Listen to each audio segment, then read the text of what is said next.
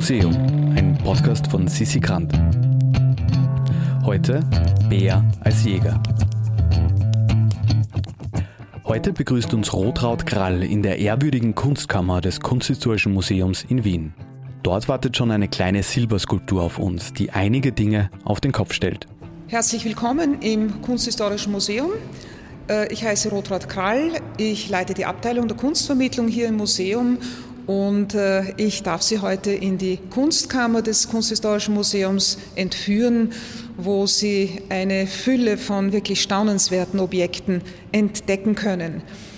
Die Kunstkammer gehört zu den bedeutendsten, die wir heute auf der ganzen Welt noch kennen. Die Wurzeln der Kunstkammer gehen zurück äh, im Wesentlichen auf das 16. Jahrhundert und ich möchte Ihnen hier auch ein Objekt äh, vorstellen von jenem Sammler, den wir diesem großen Reichtum verdanken. Äh, und äh, die Pracht der Objekte, die Materialien, die Sie hier finden können, reichen von Gold und Silber über Edelsteine, Korallen und andere exotische Naturalien. Es ist also wirklich ein sehr abwechslungsreicher Rundgang, den Sie hier machen können.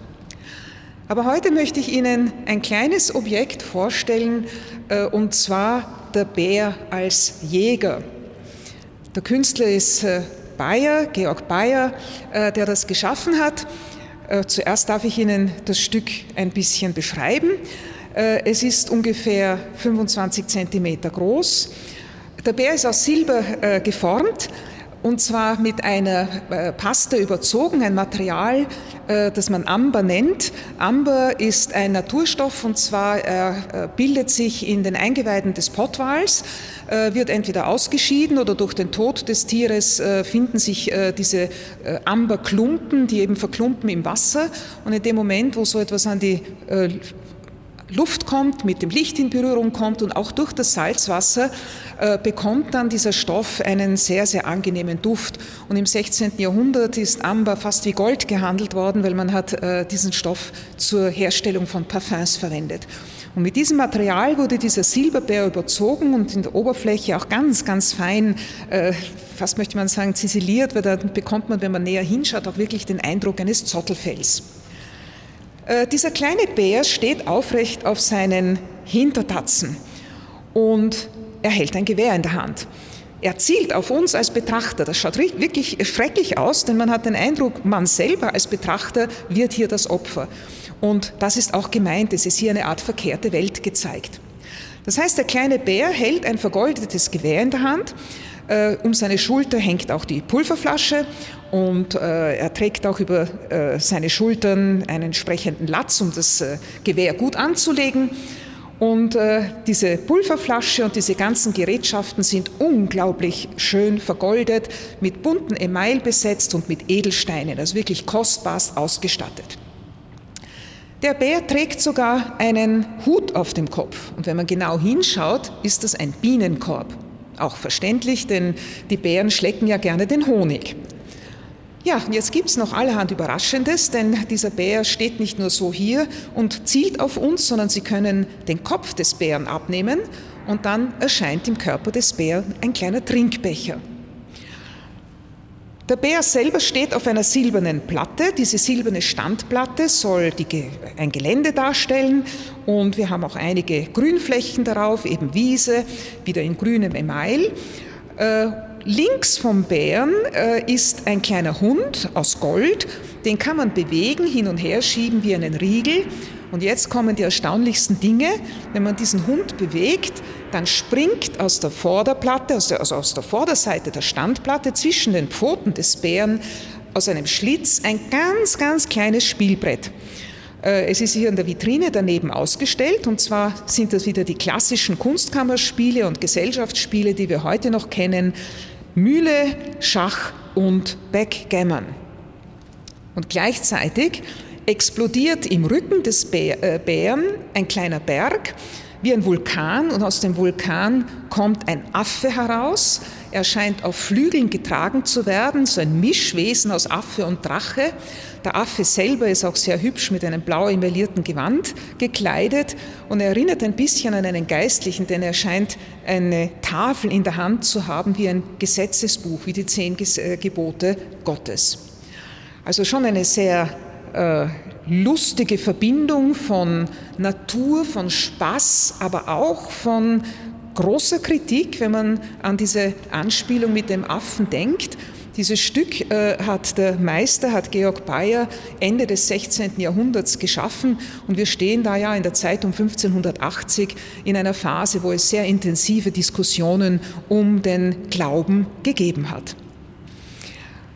Das war ein reines Kunstkammerstück, wirklich zur Präsentation in einem Regal zur Schau gestellt und die Leute sollen sich erfreuen. Zuerst sollen sie natürlich erschrecken, wenn sie davor kommen, sich dann aber erfreuen und auch staunen über die Kunstfertigkeit äh, des kleinen Objektes.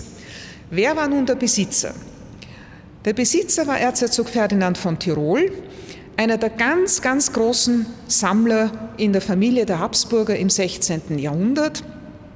Erzherzog Ferdinand war ein Sohn von Kaiser Ferdinand I. Äh, er war aber der Zweitgeborene, das heißt, er hatte keine Aussicht auf das Kaiseramt und er wurde zuerst Statthalter in Böhmen. In dieser Zeit in Prag hat er schon begonnen, eine Kunstkammer anzulegen und eine Kunstsammlung anzulegen, nämlich in Form von Rüstungen. Rüstungen von bedeutenden Feldherren, die noch gelebt haben, die aber schon verstorben sind. Und hinter dem Rücken seines Vaters, ohne ihn zu informieren, hat Erzherzog Ferdinand eine bürgerliche geheiratet, nämlich Philippine Welser aus dem berühmten Handelshaus der Welser.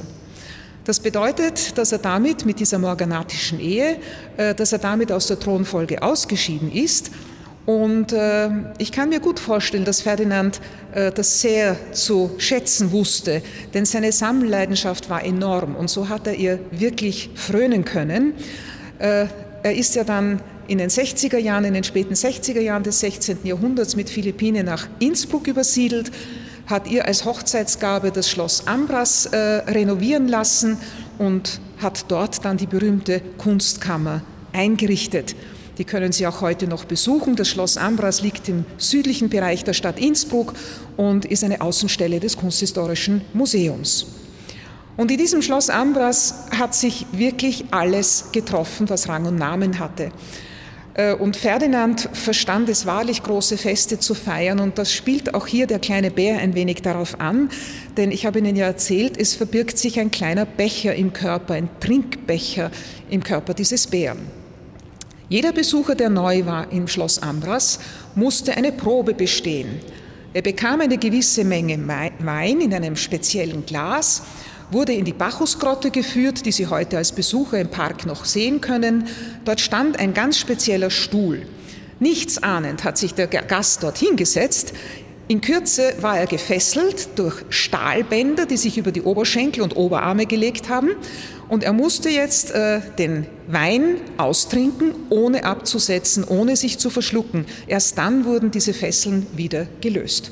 Und jeder, der das gemacht hat und bestanden hat, wurde auch in das berühmte Trinkbuch eingetragen, das auch heute noch in den Sammlungen von Ambras gezeigt wird. Also Sie sehen, Vergnügen, Freude, Unterhaltung war hier angesagt. Und äh, es, wenn man dieses äh, Trinkbuch heute liest und die Namen dort entziffert, so kann man wirklich sagen, es ist das Hu und Hu des äh, 16. Jahrhunderts. Ferdinand ist aber noch wegen einer anderen Idee zu erwähnen und das möchte ich abschließend noch sagen. Seine Sammlung war so umfassend, äh, dass er versucht hat, eine Ordnung in die Dinge zu bekommen. Er hat 20 Kästen anfertigen lassen, die alle einen verschiedenfarbigen Hintergrund hatten und hat sie nach Materialien nummeriert und so seine Objekte nach Materialien sortiert. Und dann wurde natürlich noch sehr viel Wert darauf gelegt zu unterscheiden, ist das Objekt eine Naturalie, sprich zum Beispiel eine, ein Ast, der eine Form hat, eine bestimmte, oder eine Koralle, die jetzt in die Sammlung kam? Ist dieses Stück eine Mirabilie? Denn in dem Moment, wo so eine Naturalie eine Goldverzierung bekommen hat, wird es zu einer Mirabilie, zu einem Wunderwerk.